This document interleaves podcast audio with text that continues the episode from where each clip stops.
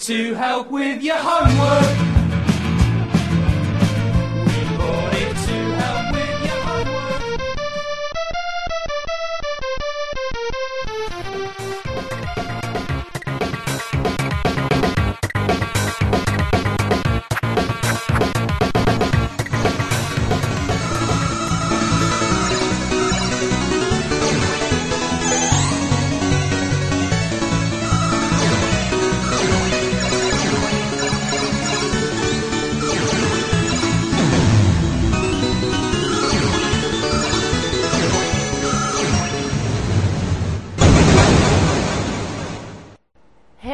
Retrocomputaria, porque velho é o seu PC.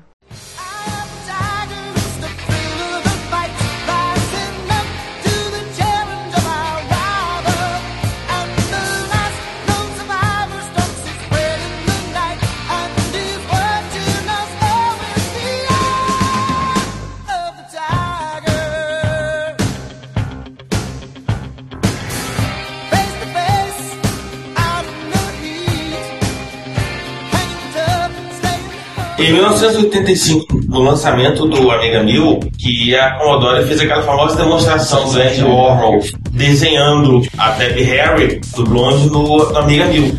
Aquela famosa imagem né, do lançamento da Amiga foi no, foi no Lincoln Center, em Nova York, né, debaixo de uma expectativa de mídia. Cá entre nós, em 1984, uma tela com 4096 cores deve ter sido um impacto extusiante. Absurdo. Em uma máquina, em uma máquina 16 bits, com porte corporativo. E resolução Onde todo- 640 por 480. Onde o ouvinte hoje em dia pode falar: ah, 640 por 480 é baixa resolução. Mas na época era altíssima. Era altíssima. A maioria dos micros era 320 Não, por o, 200. o, com detalhe, você tinha concorrência, o, o Mac ainda estava preto branco. Sim. O PC ainda usava Quatro cores. o, o MS-DOS. Tinha EGA, já tinha É, placas já tinha, mas enfim, mas... 16, olha lá. O monitor Mas- colorido era muito caro. Era muito caro. Muito caro. Era, era, era muito já, o, já o Amiga, pelo mesmo preço do, do Mac, te dava uma interface gráfica linda, maravilhosa, sei lá, 4 mil funcional. O 4096 Funcional, cores. a- Assim como a Atari e Commodore sempre tiveram, sempre foram muito próximos uma da sempre tiveram suas histórias entrelaçadas. As duas acabaram também entrelaçadas na hora de fechar as portas.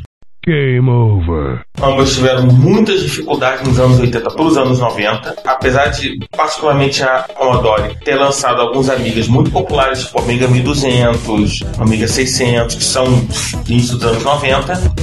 O Amiga 3000 não foi lá um grande sucesso, né? Mas teve o Amiga 4000, que teve um certo mercado para vídeo produção. 4000, que foi o verdadeiro sucessor do, do 2000, no vídeo de produção. Em 1994, a Commodore acaba fechando numa história que até hoje continua rendendo. Tanto o nome Commodore quanto o, A tecnologia. a tecnologia amiga, uma história que não acaba. Haja coração! Né, de vez em quando a gente comenta né, né, nas notícias: alguém comprou patente, não sei o que lá, alguém comprou o nome amigo, alguém comprou A isso. linha Amiga clássica, pra você ter uma ideia, vai de 94 e ainda rende mais uns 3 anos. Oficialmente a linha Amiga acaba em 97. É, mas aí 94, 97 foi, Foi a Escom. foi pra Escom alemã. Alemã. Também acabou entrando em concordata.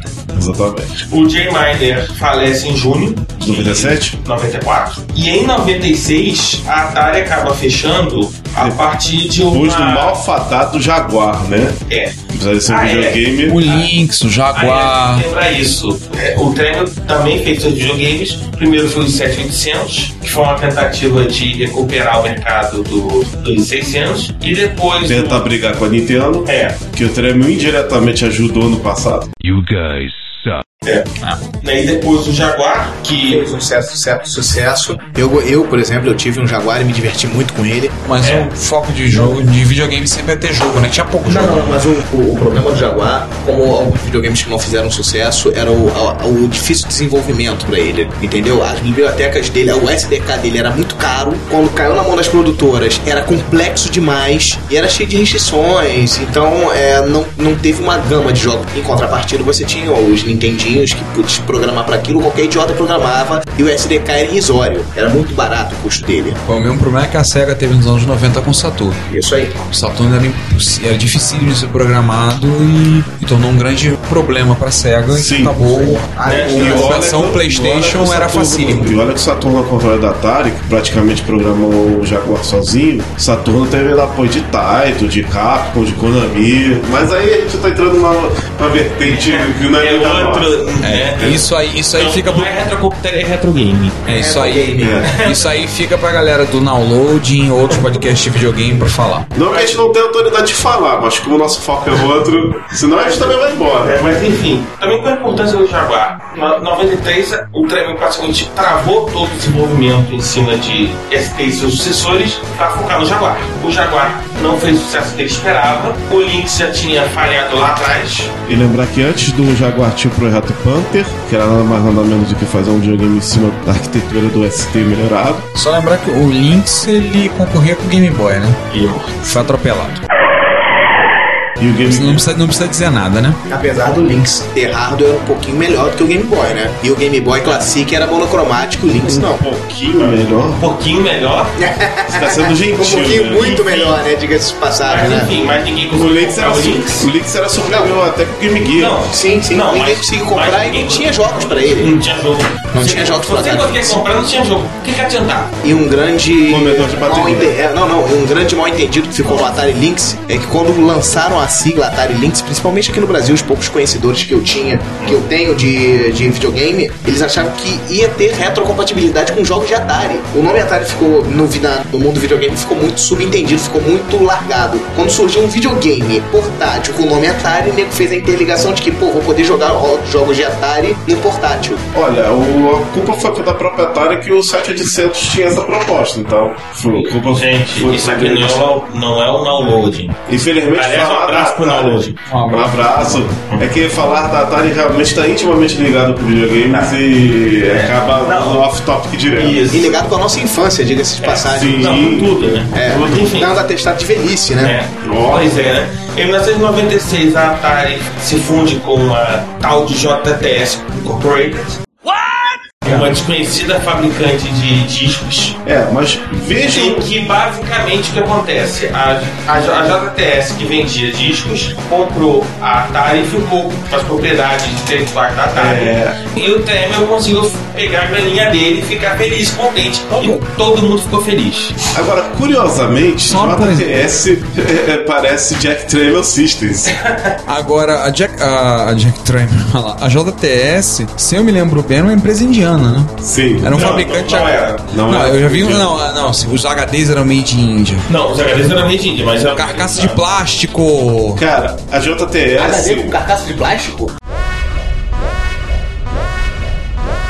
Eu vi A JTS, com HD de entrou história A com o pior HD de todos os A tempos. JTS era uma empresa americana, mas que a fábrica deles era em. A Índia, da Era mão de na obra irrisória. É, então são as um dia Chennai, a cidade. Juji Tandon. Juji Shandong. É o cara que inventou o drive disquete com duas cabeças. Mas mesmo assim. Uau. Junto com ele, o cofundador da seguinte. É, mas, é, mas mesmo assim, mesmo com toda a infusão de dinheiro que a Atari trouxe para a JTS, a JTS acabou vendendo dois anos depois o nome para Hasbro e faliu, felizmente, né? Vai. E a Hasbro E nunca mais volte lá. E a passou, JTS. e a passou o nome pra Infrogames. Até onde gente sabe. Aí o Info Games virou Ubisoft, junto com o Ubisoft, agora o dia Atari. Não.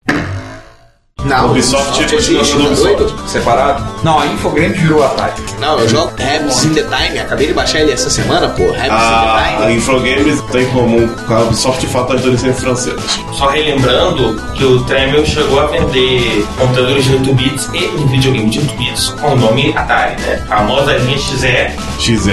né? E o famoso, o infame XEGS, né? XE Game System. Lembrando aos nossos ouvintes que a linha linha XE nada mais é do que o, mais um hardware requentado dos velhos Atari 400 e 800. Tanto é que se você procurar em emulação, tu vai ver que é a- Atari 800 XE barra XL. Uma coisa que eu vejo que é melancólica, fim da Atari, que quando a Hasbro comprou o direito sobre a marca, ela pagou 5 milhões de dólares, menos de um quinto do que a Warner. A Warner foi pago 22 anos antes. Uma coisa melancólica, né? Um fim melancólico para uma empresa que foi tão marcante na história. Pois é. Pra gente terminar depois desse episódio, a gente pede absolutas desculpas ao nosso ouvinte, porque não tem como não, não, não fazer comentários sobre a luta, pela ponta a parte que o povo realmente quer ver, né? Sangue no zóio. Sangue no zóio. E aí, cara?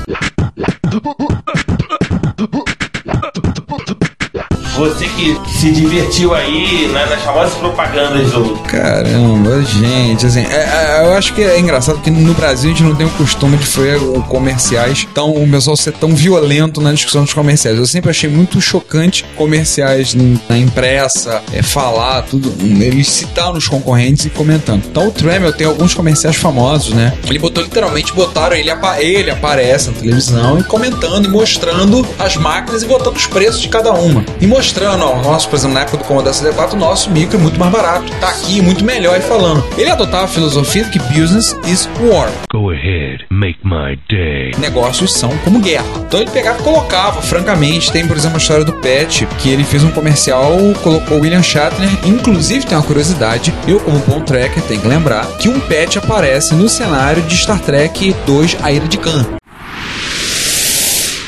Numa cena na cara, no apartamento onde mora o Capitão Kirk, na época almirante, o almirante James Kirk, tem um pet lá no fundo do cenário. Não lembro se ele chega a interagir com aquele pet, mas ele comenta daquele lá e fala uma coisa de isso é uma coisa ultrapassada, que é o momento que o Retinax não funciona com ele e o, o seu médico, o McCoy, dá um óculos pra ele, um óculos de leitura. E tem um pet do cenário. Ironicamente, o próprio William Shatner fez um comercial, apresentou um comercial pra Commodore, que na época, questão do, do início, do crescimento dos videogames, ele chega e fala: Pra que, que você vai comprar um videogame? E começa pra falar, mostrar, e esse comercial era do VIC-20. Era por que você vai comprar um videogame? A estratégia funcionou a ponto de fazer o VIC-20 a ser a primeira máquina a atingir um milhão de máquinas vendidas. É, recorde que foi batido dois anos depois pelo Commodore 64. E, e vários. Mais rápido ao milhão que o VIC-20.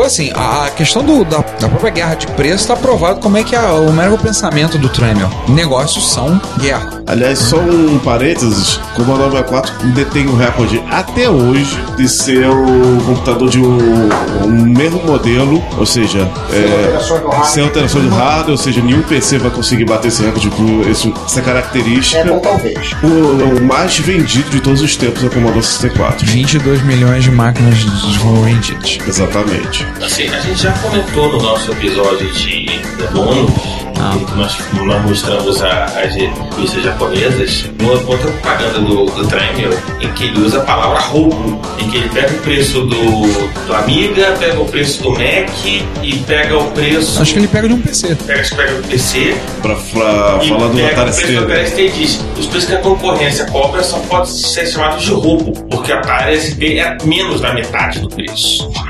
E faz a mesma coisa. O Tremel, ele não media palavras na hora de dar as Dá pauladas. pancada na pancada, tipo, era porque que você ia comprar um videogame, Pagar o preço do Pro- computador. o preço que eles cobram é roubo.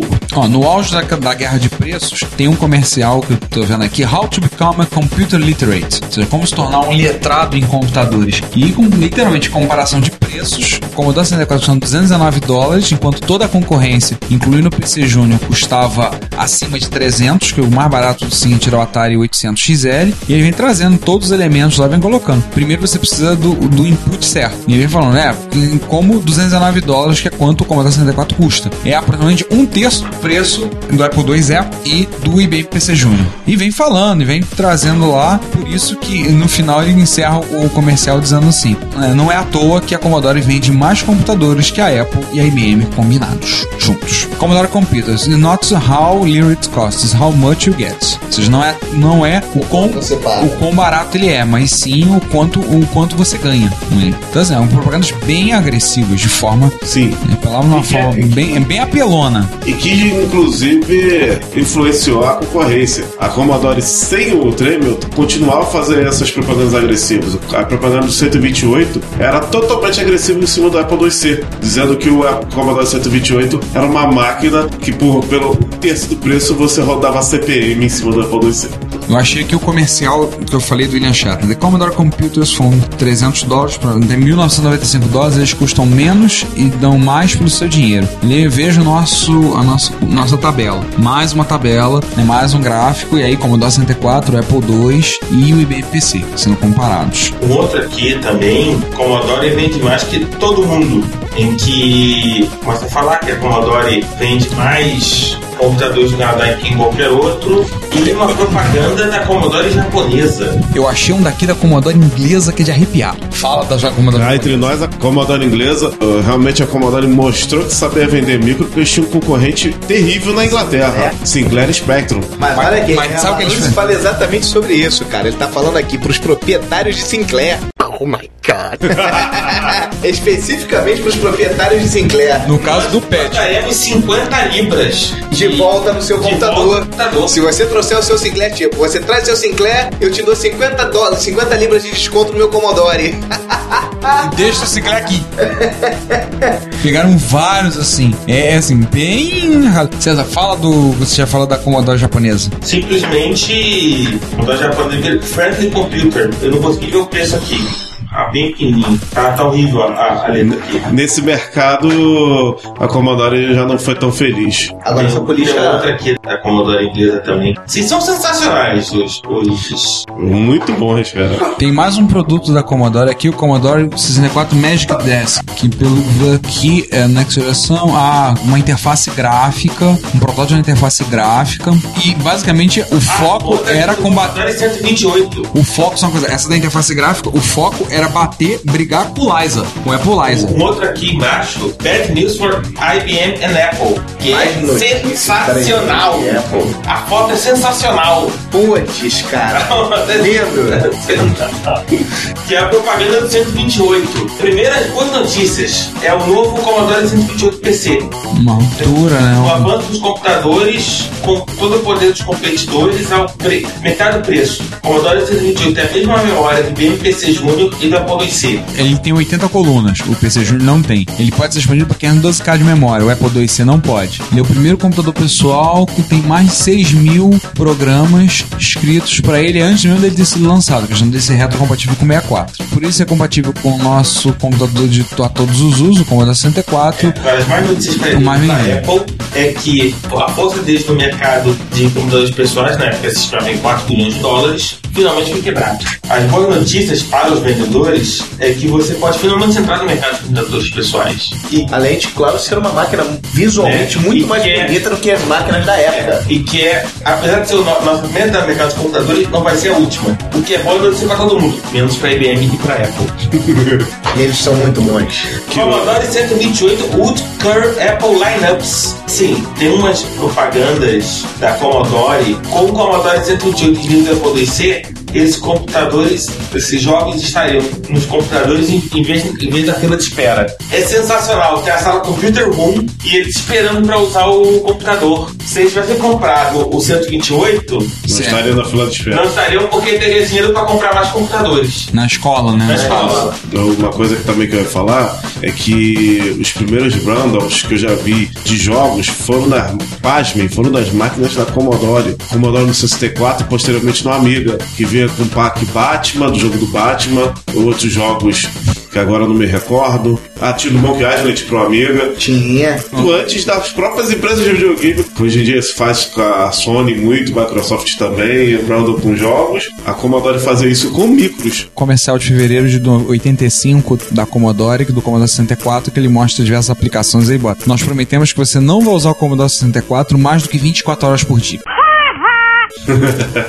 e mostrando as aplicações, o uso diverso para família, essas coisas todas. Comerciais são realmente O engraçado, é, engraçado é que você vê que essas estratégias. Você vê essas estratégias de, de anúncios da Commodore sendo utilizadas até hoje, por exemplo. Esse de traga o seu Sinclair e ganhe. A HP há pouco tempo atrás tentou fazer isso aqui no Brasil, onde você te levava a sua impressora e eles te davam uma HP com desconto. Exatamente. Entendeu? Esses anúncios daí de você não vai utilizar a gente mais do que 24 horas por dia. Eu já vi isso, mas foi com. ah, cara, eu não me recordo bem, mas se eu não me engano, foi com eletrodoméstico ou televisão, alguma coisa assim. Foi algum anúncio muito similar. E você vê que até hoje. São é, fórmulas, né? são, são fórmulas que, que se repetem. A Toshiba utiliza, os nossos japoneses são melhores do que os outros. Ele utilizou muito similar aí com o meu computador é muito melhor do que os outros por menor preço. Então são fórmulas que vão se repetindo até hoje por outros fabricantes. E até em outros ramos. E até em outros ramos. Aqui, e, e agora tem as propagandas do, do Atari Né? Porque a gente não pode esquecer, né? É, a Eu- gestão do Tremel, né? fez alguma coisa aqui, em todos os. os que também são absolutamente sensacionais. Vale, vale, vale a pena, né, se tiverem a oportunidade. Tem um em, em italiano, eu acabei achando aqui, La Sfida del Numeri, compara com o, o Atari ST 520 ST com um computer de Arrieri. Eu não consigo identificar qual computador, não. 512 por 342. Eu achei um comercial aqui em inglês do Atari ST, Introducing Technology so Advanced It's Affordable. Ou seja, introduzindo tecnologia tão avançada que é acessível. Mostrando o Atari ST. Essa primeira está um pouco mais discreta e não vemos nenhuma tabela, embora a imagem seja muito pequena. Mas não há nenhuma tabelinha de preços fazendo eles confrontarem e dizerem que o Amiga custa caro, que o Amiga não tem isso tudo, essas coisas todas. Tem um italiano aqui que o desafio dos números, eu não consegui identificar qual é o, o outro computador. Será algum específico do Olivetti? Não sei. Vê se consegue identificar aqui. É, o computador da Larry deve ser o computador dos outros. É. Tá com cara de ser um compatível do PC da Olivetti. Devem bater de frente com, com a Olivetti no, na Itália. Vídeo 16 cores, um canal só, só de som. Solo tu amigo e não. Ah, eu não consegui achar algum desses, tipo, Ogo. Algumas coisas que eu tava vendo sobre o Tremel, interessantes controvérsias. O Tremel foi, muitas vezes foi visto com desdém por suas práticas comerciais, pouco usuais, e operações que ele realizou pela marca Atari. Por exemplo, afirmaram que ele mantinha o marketing e o desenvolvimento de jogos para consoles como o Atari 7800 no mínimo necessário para manter em pé. Onde resultado por isso foi feito muito poucos jogos para eles em comparação ao Nintendinho, porque o 7800 ele não, não investia, ele mantinha tudo no mínimo necessário para só manter funcionando. Isso gerando fúria en- entre os usuários do, do Atari, do videogame. Funcionários antigos da Atari Corporation também reclamavam que o ambiente de trabalho era bem desagradável e volátil, alguns reclamando inclusive que as suas vidas e suas carreiras foram arruinadas por Tremel e seus filhos. Get back to work, you slacker. Há um rumor que o Tremel ele, ele guarda, ele retém os últimos prêmios do concurso do Atari 200 do Sword Quest. Pra quem não lembra a história do Sword Quest, foram quatro jogos feitos em cartucho que eram quebra-cabeças, foram um fracasso. Ninguém conseguiu completar. Ninguém conseguiu completar. Era o Earthworld, Fireworld e os outros dois eu não lembro, que estão com ele. E esses prêmios foram dados para quem fechasse sua competição, mas a série foi cancelada antes dos últimos três prêmios terem sido entregues. E inclui a Pedra do Filósofo, que era um pedaço de jade branco, com dentro de uma caixa de revestida de ouro 18 quilates, incrustada com diamantes, esmeraldas, rubis va- avaliados em 25 mil dólares no ano de 1982. A Tá coroa explicado por que tá com ele.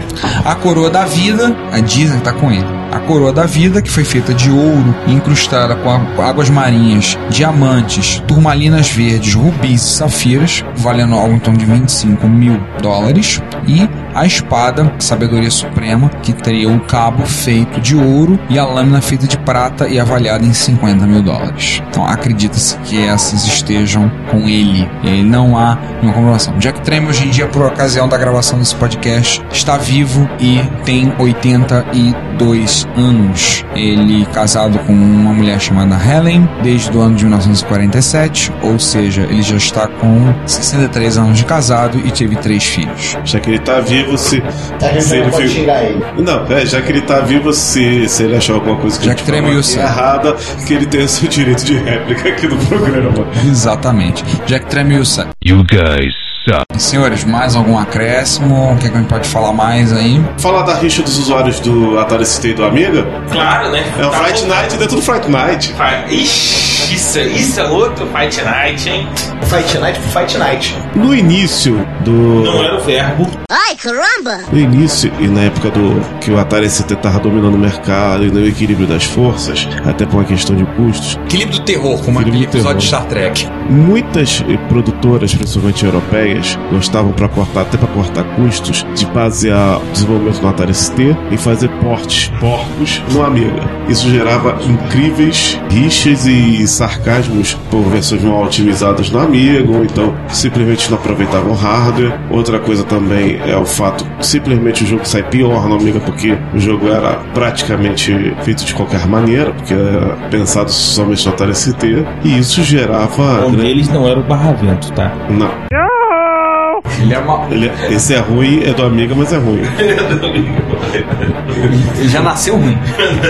Esse, esse era pensando no Amiga, mas era bom. Mas a própria rivalidade entre é, Atari e Commodore a partir das idas e vindas do Tremel acabou gerando também uma rivalidade dentro dos próprios usuários, porque, por exemplo, se pegar uma propaganda do Atari ST, sistematicamente o Amiga era espezinhado, mas com questão de preço. Sim. Uma coisa que vocês, no link aí que a gente vai passar, um vídeo no YouTube que tem uma, uma coisa muito interessante. Ah, pra acabar de vez com essas coisas, uma, uma rivalidade de um usuário de Atari ST e de Amiga que fez uma coisa inusitada. Linkou um micro ao outro e fizeram um racha do jogo Lotus Turbo Spirit. O Amiga e o Atari ST podem ser linkados para jogar cada um com controle em seus respectivos micros, suas respectivas TVs, você linkado através de porta paralela, jo- jogar o jogo em modo competitivo. Eles fizeram o racha do. Ou seja, a competição de, de, de Lotus no, me- no melhor estilo, quem é o melhor mesmo que a máquina. É, eu acho que o máximo de competição, felizmente, né, ficou por aí mesmo. Ninguém teve a infeliz ideia de sair às vias de fato. Uma- O que seria mais divertido? Porque o Lotus F1 Spirit era feio que doía, cara. Mas tudo bem, a gente vai ter dois que vem na Fórmula 1. É. Nenhuma dirigida pelo Rubinho, não, né? Graças a Deus. Eu ouvi dizer que tinha lances de, em eventos, inclusive de retro eventos de usuários de Amiga quebrando a Atari ST e vice-versa. Nossa. Nossa, é, falo em vias de fato. E também é de 8 bits também. O pessoal do 64 quebrando Atari XLs e vice-versa. Gente, a gente. É, não tem gente contra na- a violência. Né? Não quebre seu micro clássico. Entendeu? Não, e não quebra o micro clássico dos outros. Mesmo que você odeie o micro clássico dos outros. Exatamente. Não faça isso. É porque o clássico dos outros pra gente é velharia, né? E com esse recado a gente termina o episódio, né, Ricardo? A favor da paz e da. Afinal de contas, todos os micros são clássicozinhos. Eu tenho uma coisa pra falar, mas esse cara tá querendo, tá querendo me derrubar. Uma piada tão infame. Pra quem tiver curiosidade, a gente vai botar. Tem toneladas de links na internet a respeito do assunto. Vamos botar alguns que a gente seguiu. Pra quem tiver curiosidade, seguir a leitura. Existe um livro publicado pela Variant Press em 2005 nos Estados Unidos. O autor Brian Bagenhall, que é On the Edge: The Spectacular Rise and Fall of Commodore. Então, é, o espetacular crescimento e queda da Commodore. Não deve ter em português, duvido que tenha. Mas se alguém tiver curiosidade, tem o ISBN, pode procurar se tiver curiosidade de ler. E tem bastante material a respeito, toda essa, essa produção. Inclusive um site, Esqueci. uma conversa, um, um bate-papo tá, de 2007 na CNET, o site da CNET. Um encontro que houve na celebração dos 25 anos do Commodore 64, onde sentam na mesma mesa para conversar e bater papo. O nosso personagem principal de hoje, Jack Tramiel, e quem? Steve Wozniak. Uau. E aí vai, ô, prazer, eu nunca, nós nunca nos encontramos antes. Então, Aliás, se eu não me engano, tem um livro que eu esqueci o nome, mas é que tem a biografia do Jack Trevor. Também pro- procurem. Se eu lembrar depois eu boto no link aí o nome. então acho que é isso, né? É, acho que tá bom. Uma sessão de pancadaria. Não, mas só de pancadaria, tá todo mundo é, direitinho aí, né? Ninguém se machucou. Sander, Não, eu tô, ok. eu tô vivo. João, Ok, ok. ok, Ricardo. Aí em pé. Então pronto, né? A gente terminou a nossa sessão de pancadaria por hoje. O nosso próximo episódio vai ser um episódio dedicado ao feio blog. Vai falar da- das falhas. Aliás, É Epic Fail, né? né, dos grandes feios da história da retrocomputação. É, inclusive porque tem que ser feio. Se for bonito, não vai estar lá. E podem estar certos que a Atari e a Commodore serão citadas de novo. Pois é, para não perder o hábito, né? Mas se deixar na minha mão, a gente só vai citar Microsoft e afins, né? Mas no caso a gente vai falar dos feios, a gente vai falar dos feios, já sabe do que algum já pode imaginar que vai falar, dos grandes feios. Gente, o papo hoje tá bom, mas. É hora de dizer tchau. Temos que terminar. Então, Gente, tchau. E lembre-se, a violência não leva a nada. Quer dizer, leva ao hospital.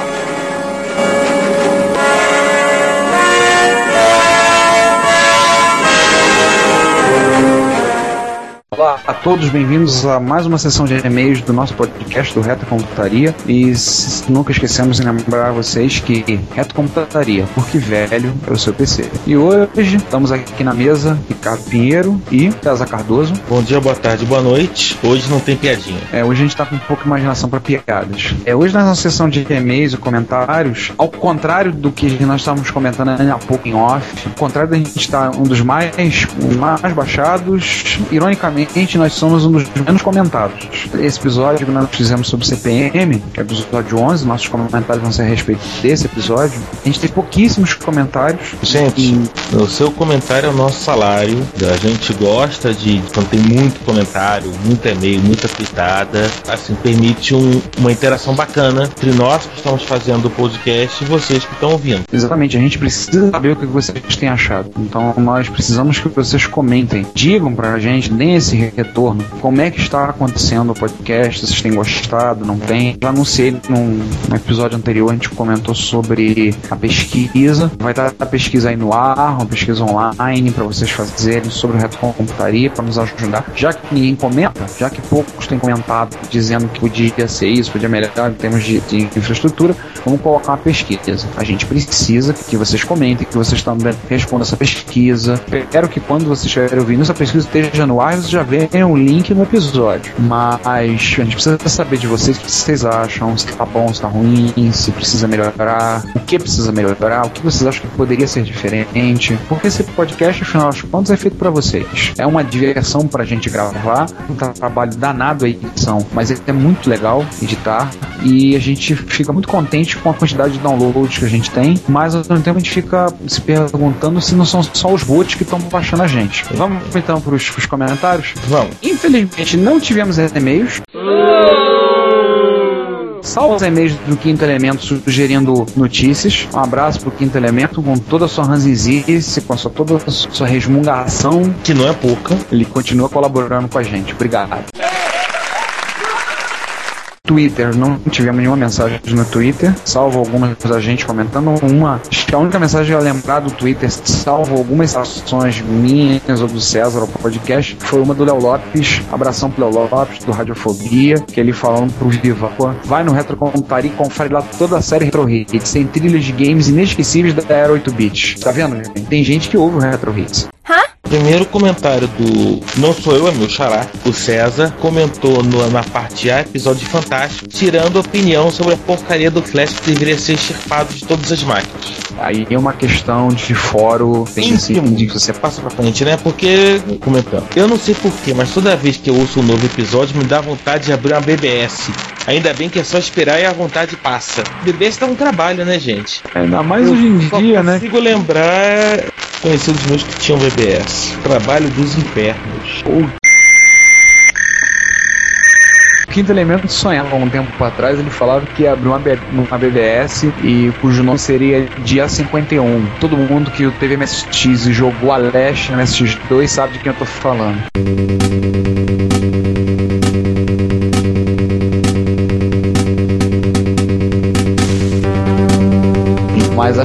Vontade, como teve o César, é só esperar um pouco que passou. No caso do Kit já passou algum tempo. Não sei, é uma coisa que dá muito trabalho. Conheço gente que já teve BBS. É bacana, deve ter uma BBS funcionando. Principalmente se você pensar do que era ter uma BBS 15 anos atrás, seja, mas dá uma trabalheira dos infernos. Eu fico imaginando que, tirando as devidas proporções, deve ser a mesma trabalheira que os nossos ouvintes que têm provedor internet têm hoje em dia.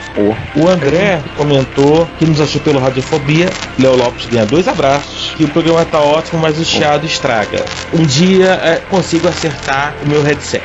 É, logo embaixo comentei, falei que nós estamos na campanha que o César vai comprar um headset decente. A gente já desistiu quanto a isso, gente. A gente decidiu que, por ocasião que vocês estão ouvindo isso, a gente se juntou e comprou um headset pro César.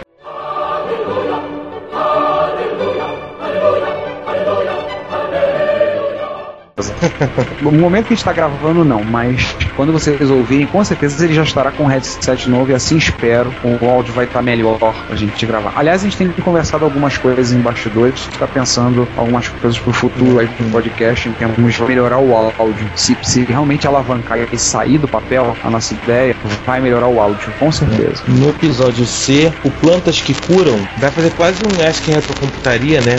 Pensei a partir da ideia dele, da dúvida dele, que ele tem um iMac G4800. O abajur, aquele que parece o símbolo da. Parece o Luxo Júnior. Isso, parece o Luxo Júnior. Parece... É que eu não lembrava do nome. E pergunta se isso pode ser considerado um clássico. Logo de baixo, meu xará responde: Acho que não, mas guarda bem a máquina. Não faça como eu que me livrei de tudo que tinha e agora me arrependo até o último fio de cabelo. Eventualmente vai ser um clássico. É, ele tem um Mac ainda, né? Não é um PC branquinho. Garantir a fúria de todos os usuários de Mac da, da face da Terra sobre mim. Trolei todo mundo. Nesse momento vocês estão vendo uma trollface. Né? Assim, tem alguns modelos da Apple que eu acho que vão se tornar grandes clássicos. Sim. Só uma coisa, não, gente, o iPhone não. A gente não tá dizendo que o iPhone vai se tornar um grande clássico, tá? Mas a, grande a, clássico do passado. eu acho que o, né, o Cube já é, talvez, uma coisa mais próxima pode conseguir de um clássico de máquinas de 15 anos pra cá, uma coisa meio icônicas. Eu acho que a Bajura é, é uma máquina interessante a- até porque o tipo de formato foi abandonado depois. Ninguém tem Apple abandonou e, e ninguém mais usa aquele tipo, o Luxus Junior. Tornou-se uma coisa rara, né? Tornou-se raro porque a placa era redonda, com base, aquela coisa toda. E aquela coisa, ele era um, um processador com PC, não era. Não. Agora tira a minha piadinha, né, trollada com, com os Macs. Assim, a grande crítica que muitos usuários mais antigos, mais tradicionais de Mac fizeram é que eles abandonaram e fiz, transformaram o Mac num PC, né? Ah, era um Mac com um processador Core PC, essas coisas todas. É, a gente sabe na história, tem muitas máquinas que usaram 886 e não eram PCs. Talvez o grande exemplo antes do Mac do Mactel sejam os PC 98. Né? Sim. Rodavam 86, mas não eram compatíveis com a linhagem que vem do BMPC, BM5150. E assim, da mesma maneira que nem todos os micros de 8 bits são iguais, os 80 são iguais, ou micros com 6502, ou nem todos os micros com 68 mil eram iguais, ou mesmo micros com PowerPC eram iguais. Você não vai dizer que um Mac é igual a um, Amiga PowerPC porque usava o mesmo chip. Ou você nunca vai dizer que um Mac, uma Amiga, um Atari ST são iguais porque usam o mesmo chip. A não ser que você queira apanhar. Mas, enfim. Se você quiser apanhar, tudo bem, o problema é seu, mas aí tem métodos mais rápidos de apanhar. Pois é. Sei lá, vai, vai arrumar briga com o Anderson Silva, vai arrumar briga com o Zangief Kid, essas coisas, né? Esse não é o, o Radiofobia, esse é Retrocomputaria. Eu acho que, assim, é o tipo de desenho industrial que eu acho que vai ficar. As pessoas vão lembrar daqui pra frente. Eu acho que muito mais do que, por exemplo, os, os atuais iMacs, ou mesmo os atuais Power Mac. Tem um amigo que fala o seguinte: ele é desenhista industrial e ele diz que pouco que ele conheceu o nível de Mac, e tudo, ele diz isso é trabalho de um bom projetista de projeto produto. As coisas, tudo no Mac. Ele fala, isso que fa- faz a diferença, torna o micro clássico, vai tornar, como lembrou bem o César, o Cube e provavelmente o iMac G4800 do, do Plantas que Curam, o modelo Abajur, né, o Luxor Júnior, vai tornar o clássico pelo seu diferencial, pelo que ele é. Vai fazer com que ele seja lembrado. Mesmo a gente sabendo que, por exemplo, o Cube tinha problemas tão sérios que a Apple, a primeira oportunidade que teve, fingiu que não era com ela. Entendeu? Desde a tinta que saía na mão, né? Desde que ele descascava até É. problema de aquecimento. Eu acho que da mesma maneira que, por exemplo, é, sei lá, talvez um clássico moderno, sejam os ThinkPad clássicos da IBM. Temos, né, você consegue ver um ThinkPad a alguns metros de distância. E, aliás, já abrindo parênteses, já que a gente está mesmo nas épocas modernas, a, felizmente a Lenovo não mexeu muito nessa parte do visual do, do ThinkPad. Não sabe, na verdade, o que, que vai virar clássico ou não. O que a gente pode fazer é especular, né? É, tem micros que na vida que se tornam é, cult na época, de, na época deles ninguém prestou atenção. Pode especular em cima disso. Acho que é isso, né? Mais algum comentário, alguma coisa? Acho que não, né? Acho que só nossa notícia, mas vamos só fazer um comentário bem rápido. Uma notícia que explodiu há pouco tempo e, e a gente se sente impelido a comentar que é o fato Gradiente estar tá ensaiando uma retomada das operações ainda, ainda esse semestre, né? Live from your No site, né? Quem quiser visitar www.novagradiente.com.br tem alguns comentários, alguns posts feitos por alguns blogueiros famosos do Brasil. Também tem uma seção que fala alguma coisa de nostalgia, trazem fotos sobre equipamentos e comentários sobre a Gradiente. Inclusive, comentário corrente na lista de MSX, pô, quando eles botaram a foto do Expert, eles podiam ter usado uma foto de arquivo, né? Não, não a imagem que está no oldcomputers.com e realmente a imagem do computers.com. Eu conheço essa, essa foto. Então, assim, tem inclusive uma explicação como eles estão fazendo o procedimento, o que eles pretendem fazer. Eles estão tentando totalizar em torno. A gente, com o podcast, tentamos entrar em contato, propusemos uma, uma conversa com gente da Gradiente, porque com certeza é, seria uma conversa extremamente rica para um podcast, um episódio. Estamos aguardando resposta. Por ocasião dessa gravação, nós estamos aguardando resposta Torçam, veremos todos com muita fé, mas lembre-se que fé demais não cheira bem. Mas com fé que eles vão responder de uma forma positiva. A gente vai conseguir, quem sabe, daí fazer a clássica pergunta: o engenheiro que projetou a placa analógica do Expert, por acaso, quando fez, estava bêbado? Quem sabe vai ter uma resposta definitiva para essa pergunta, que assombra é, tantas mentes na comunidade MSX no Brasil e que, de, quiçá, do mundo. Só uma outra uma outra efeméride agora de março, deve estar nem abril, não sei. Eu já perdi. Em 5 de março de 2011, o ZX81 fez 30 anos.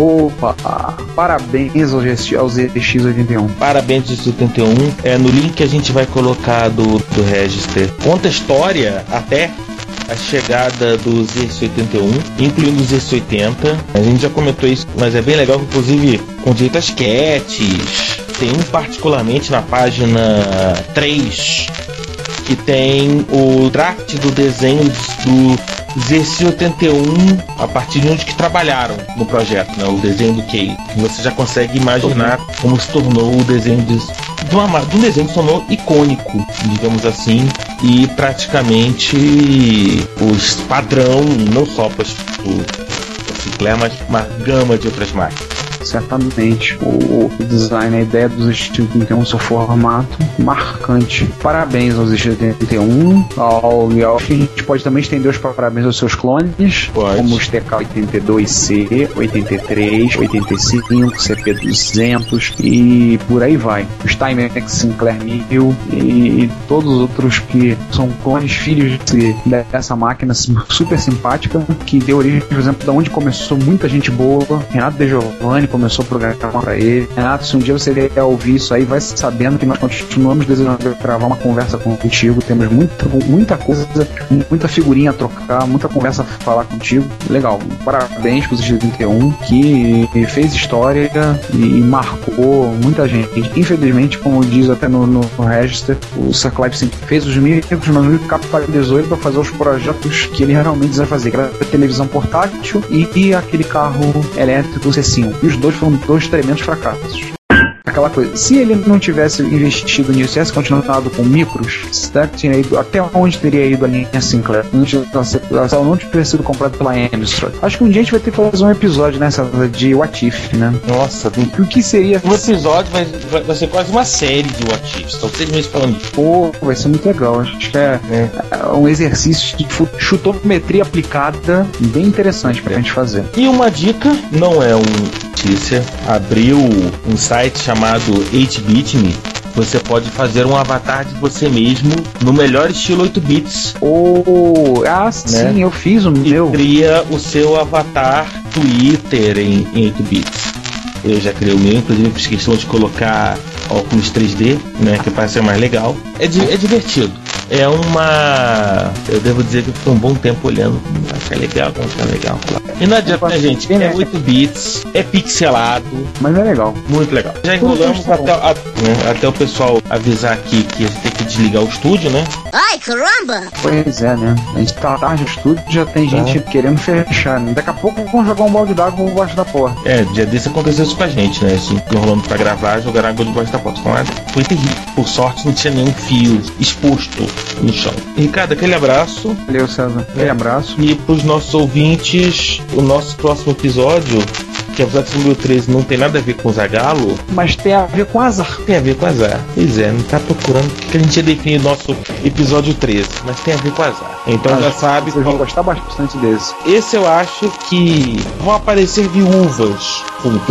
Eu acho que a gente vai ser bem xingado. Principalmente que vai ter gente, alguns adoradores de uma certa seita da microinformática, que a gente vai falar e expor as tripas da, dessa empresa, particularmente em dois equipamentos que eles fizeram, dois produtos que fizeram que foram retumbantes fracassos. E dois dos sete que nós vamos falar daqui a duas semanas. É, Vocês ouvirão, eu espero que se divertirão bastante. né? Enfim, né? Quem é que te chama?